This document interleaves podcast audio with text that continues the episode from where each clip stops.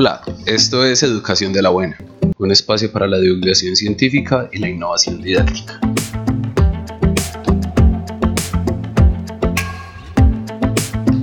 Soy Edison Cardona, visita educaciondelabuena.com para ver las entradas en el blog, los recursos para maestros en YouTube, las historias en Instagram con algo de historia de las ciencias y el podcast en las diferentes plataformas.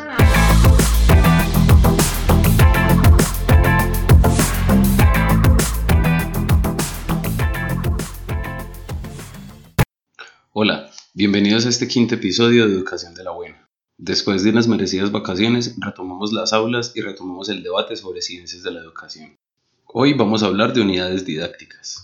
Estamos claros que el cambio educativo es necesario y que una de las características de ese cambio educativo es el uso de metodologías activas. Estas son productos de reflexiones del constructivismo, del cognitivismo y como resultado de un acumulado histórico de varios modelos educativos. La enseñanza basada en metodologías activas es una enseñanza centrada en el estudiante, en su capacitación, en las competencias propias y en el saber de la disciplina.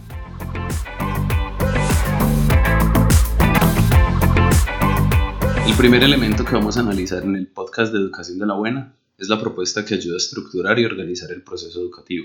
Esta propuesta son las unidades didácticas. Definimos el concepto de unidad didáctica a partir de los planteamientos presentados por Tamayo, Sánchez Blanco, Valcárcel, Pérez, entre otros autores que han estudiado ampliamente este tema. Se entiende por unidad didáctica como un proceso reflexible de planificación de la enseñanza, de los contenidos relacionados con un campo del saber. Es decir, es una estructura organizativa que nos permite llevar a los estudiantes los procesos de aprendizaje en una comunidad determinada. Esta definición de unidad didáctica muestra claramente una visión compleja de la enseñanza y el aprendizaje. De la perspectiva de la naturaleza de la ciencia, nos muestra cómo se organiza el proceso de aprendizaje, la planeación que el docente hace y lo que los estudiantes reciben al momento de aplicar la unidad didáctica. Y como todas las propuestas teóricas educativas del siglo XXI, se abandona el punto de vista transmisionista del docente, asimilación pasiva por parte de los estudiantes y se adopta una postura constructivista. De las características fundamentales de las unidades didácticas y en la cual nos centramos en este podcast es que no es una guía de estudio, ni un cuestionario, ni un fragmento de un libro de texto. Para los profes del siglo XXI es una construcción consciente que tiene toda la intencionalidad del maestro y que no tiene en cuenta elementos cognitivos únicamente, ni mucho menos memorísticos, sino que integra aspectos muy fundamentales y que tienen que estar en el centro del aula cuando vamos a trabajar con nuestros estudiantes. Desde el punto de vista de los autores que nos presentan esta propuesta, las unidades didácticas deben contener al menos seis aspectos que tienen que ver más allá de la información que le podamos dar a los estudiantes. Porque para nosotros la educación no es únicamente aprender y responder en un examen. De nada nos sirve que un estudiante se aprenda los conceptos de memoria y que luego no sea capaz de utilizarlos en su vida cotidiana o simplemente que no sea capaz de dar interpretación a fenómenos naturales a partir de lo que aprendió en la escuela. El primer punto del que vamos a hablar, que debe contener la unidad didáctica, obviamente es la parte disciplinar. Se trata de la historia y la epistemología de los conceptos. Todos los conocimientos que enseñamos en las escuelas son producto histórico de revoluciones, producto histórico de múltiples situaciones que han ocurrido en el mundo y que han llevado a la construcción de ese conocimiento. Esa información es importante dársela al niño, que el niño sepa de dónde vienen los conceptos, que el niño sepa cuál ha sido el trasegar de la humanidad para poder llegar al punto en el que nos encontramos hoy en día. Además, esto puede ayudar a darle sentido para el estudiante a lo que está aprendiendo. Conocer el origen de las teorías, lo que tuvieron que hacer todos los científicos para poder llegar a proponerlas, es una parte fundamental para que el niño pueda entender de dónde salen esos conocimientos y que no simplemente son construcciones artificiales que nos inventamos para darle sentido a lo que estamos enseñando. El segundo elemento a tener en cuenta son las ideas previas. Para los maestros de hoy debe ser importante lo que el niño ya sabe o cree, los presaberes, los modelos mentales que tienen los estudiantes y que han construido a partir de su interacción cotidiana. Recordemos, profes, que nuestros estudiantes no son lápidas o hojas en blanco sobre las que vamos a plasmar lo que nosotros creemos, no, Normalmente los niños construyen sus ideas a partir del medio que los rodea, de la información que les está llegando tanto de la escuela como de las conversaciones y los medios de comunicación. Y hoy en día, que tenemos una sociedad que está hiperconectada, nuestros estudiantes están sometidos a mucha información y toda esa información puede ayudar tanto a complementar como a confundir al estudiante y en ese caso tenemos que ser muy cuidadosos para poder utilizar la información valiosa que ellos tienen y poder de una u otra forma acompañar al estudiante hacia un concepto mucho más cercano al de la comunidad científica. Hablaremos en un próximo podcast acerca de las ideas previas.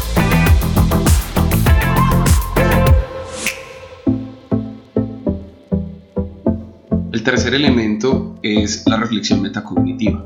Más que los aprendizajes conceptuales que tienen los estudiantes y que pueden adquirir, los maestros debemos ocuparnos por desarrollar la habilidad de conocer los propios procesos cognitivos, de tener conciencia de lo que se está aprendiendo y de hacer un control de ese aprendizaje.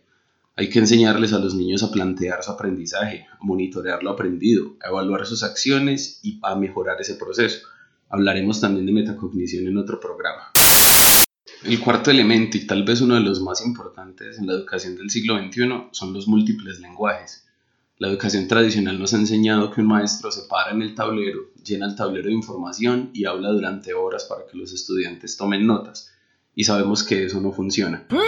Hoy en día sabemos que el lenguaje oral y el lenguaje escrito son solamente dos de las formas que tenemos para comunicarnos y dos de las formas que tenemos para adquirir información a partir de lo que nos rodea.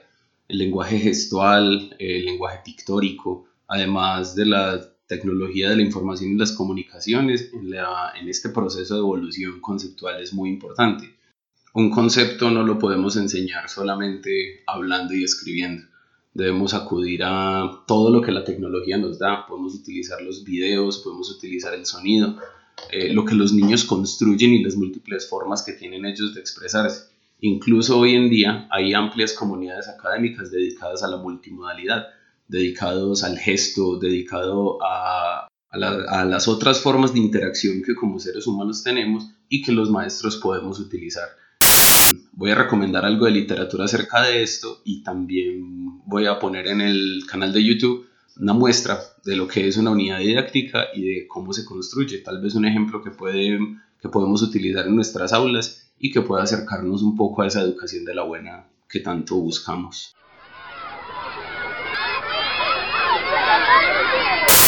El quinto elemento que debe contener una unidad didáctica, y tal vez al que menos le prestamos atención, es al de las emociones, al de la motivación.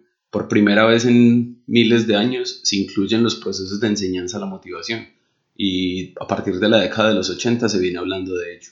Los trabajos de Caravita, de Pintrick y de muchos otros estudiosos de la didáctica eh, nos pueden hablar de la importancia de la condición ontológica de los estudiantes y que ahora nos importa el contexto sabemos y tenemos claro que no es lo mismo enseñar en un colegio privado donde los niños tienen todo lo que necesitan o en una escuela rural o en un barrio de cualquiera de nuestras ciudades. Y nosotros como docentes pues debemos estar preparados para ello. Debemos tener en cuenta qué es lo que los niños sienten, qué es lo que lo motiva y ayudarles a encontrar esa motivación intrínseca y no la motivación extrínseca que hemos utilizado durante años. Sabemos que las emociones de los estudiantes pueden mejorar el proyecto, pueden mejorar el proceso educativo o que también pueden perjudicarlo. Y que, como todos sabemos, con el estómago vacío es muy difícil aprender.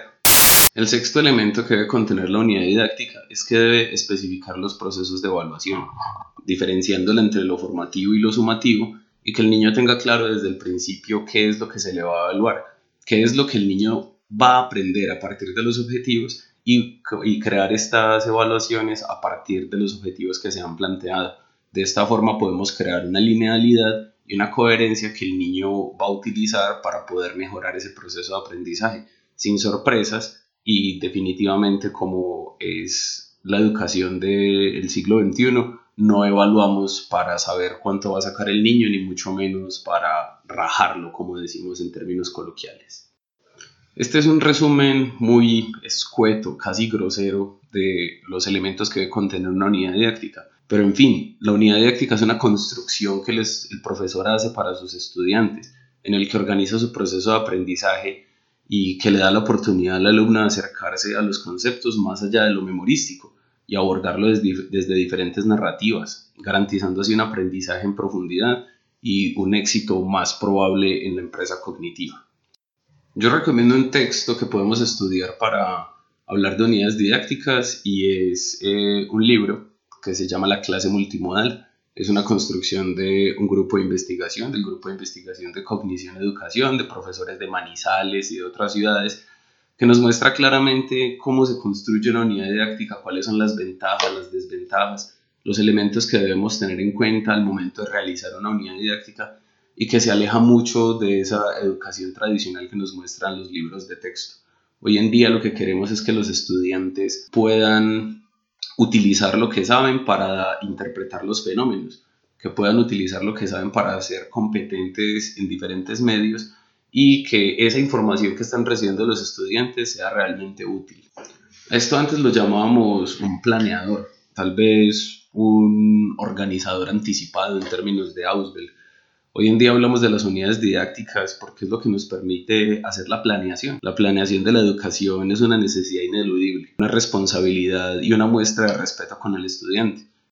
En nuestra experiencia hemos sabido que la improvisación no es buena en un aula de clase, que los temas se, se instruyen de forma errónea, que no se modifican los diseños, que año tras año estamos enseñando lo mismo y evaluando lo mismo. Hay una analogía muy bonita que se utiliza cuando estamos hablando de estos temas y es que ustedes imaginan uno dando lo mismo cada año, enseñando los mismos errores, enseñando de manera errónea.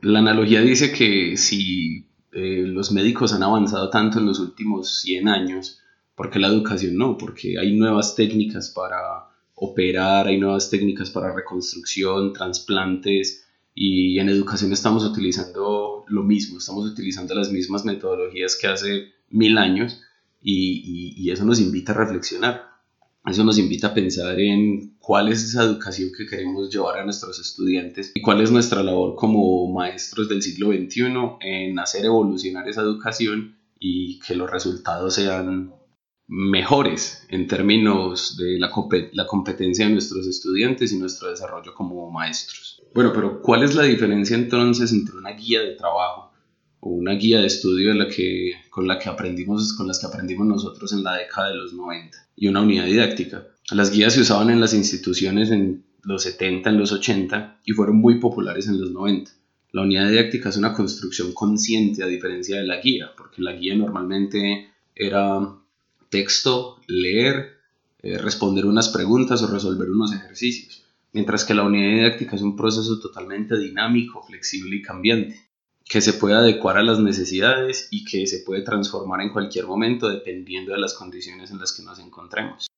La unidad didáctica es personal, tiene toda la intencionalidad del maestro y no tiene en cuenta solamente los elementos cognitivos, lo que el estudiante tiene que aprenderse de memoria.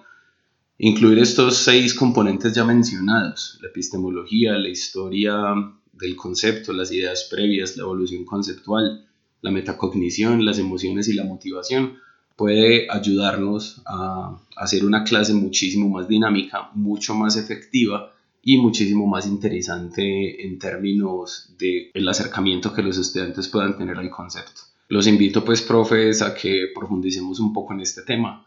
Los invito a que investiguemos sobre esto y que echemos mano de toda esa literatura y esas construcciones que los grupos de investigación están haciendo en torno a las unidades didácticas en todas las áreas. Esto es un debate que se está dando en las comunidades académicas y que todos eh, debemos y podemos participar. Entonces, eh, este podcast es solamente un abrebocas, es el primero del año. Em, próximamente, tal vez en una semana, vamos a tener un siguiente podcast en el que vamos a hablar de la importancia de la psicología educativa, de los mínimos conocimientos que debe tener un profesor en psicología para poder acercarse a sus estudiantes y poco a poco vamos a ir construyendo entonces las temáticas de las que vamos a hablar. Recuerden que si quieren participar de este proyecto son bienvenidos. El correo electrónico es jecardonocampo.gmail.com en Instagram estoy como JE Cardona o también la página web www.educaciondelabuena.com. Ahí hay material sobre unidades didácticas y sobre diferentes dispositivos didácticos que están en boga en este momento, que son el boom para la educación y que muchos de nosotros no conocemos, pero que a través de estos espacios podemos conocer. Como siempre, espero su retroalimentación, espero el feedback para que este proyecto siga avanzando y espero sus aportes. He recibido buenos aportes por parte de profesores, he recibido buenos aportes y buenas ideas que vamos a utilizar en este programa y tendremos más invitados también este año. Así que esa es la invitación, profes, la invitación es a la reflexión, al mejoramiento y a que busquemos esa educación de la buena para los estudiantes. Chao pues.